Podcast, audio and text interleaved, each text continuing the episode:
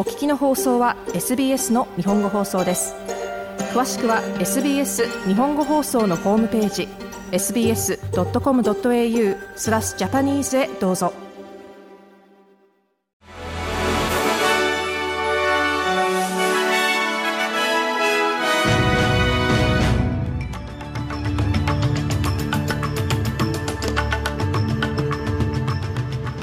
8月29日火曜日 SBS 日本語放送ニュースフラッシュをシドニーから大場恵美がお届けします。記憶障害を訴えていた64歳の女性の脳から通常はカーペットパイソンに寄生する海中が発見されました。昨年の MRI 検査で脳の前頭葉に異常が見つかった女性がこのほど手術を受けたところ8センチに及ぶ生きた状態の海中が発見されました。オーストラリア国立大学とキャンベラ病院の研究者らによると、女性は自宅近くの湖畔で採取して調理したワルンガグリーンから感染したとみられています。なおこの海中、オフィダスカリス・ロバーツが人に感染したのは今回が初めてです。2026年のコモンウェルスゲームズ開催自体をめぐる3億8000万ドルの和解金について、ビクトリア州政府がその詳細を秘密に保持するよう要求したという主張について、ダニエル・アンドリューズ州首相が否定しました。連邦政府は現在開催自体をめぐり、政治家やコミュニティリーダーから証拠を聴取しているところですが、アンドリューズ州首相は交渉過程の詳細を明らかにできないのは通常な手続きであり、それを要求したことはないとしています。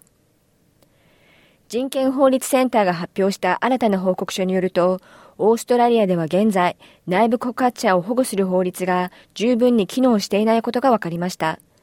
この包括的なレビューによると、オーストラリアでは保護法が制定されているものの、内部告発事件の成功率は驚くほど低いことが判明しました。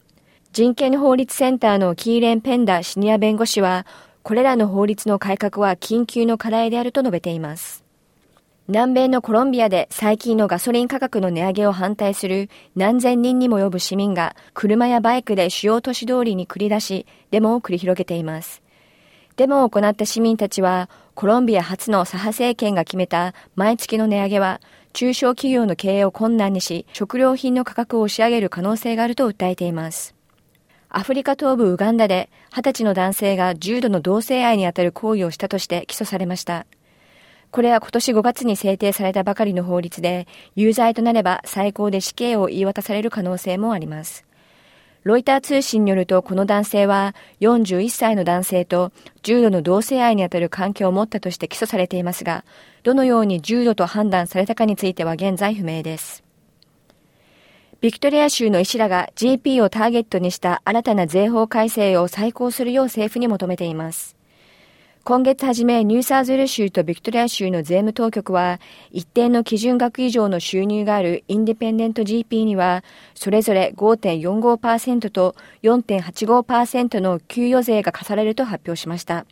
医師らはこれは患者が1回の診察につき20ドルプラスで負担することになると見ており、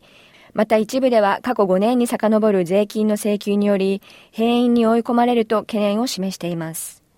以上8月29日のニュースフラッシュでした。なお、さらに毎日のニュースをお聞きになりたい方は、SBS 日本語放送ポッドキャストをフォローするか、sbs.com.au スラッシュジャパニーズをご覧ください。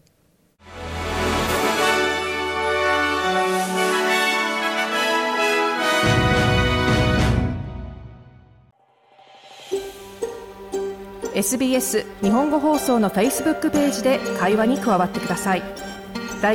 いいね」を押してご意見ご感想をお寄せください。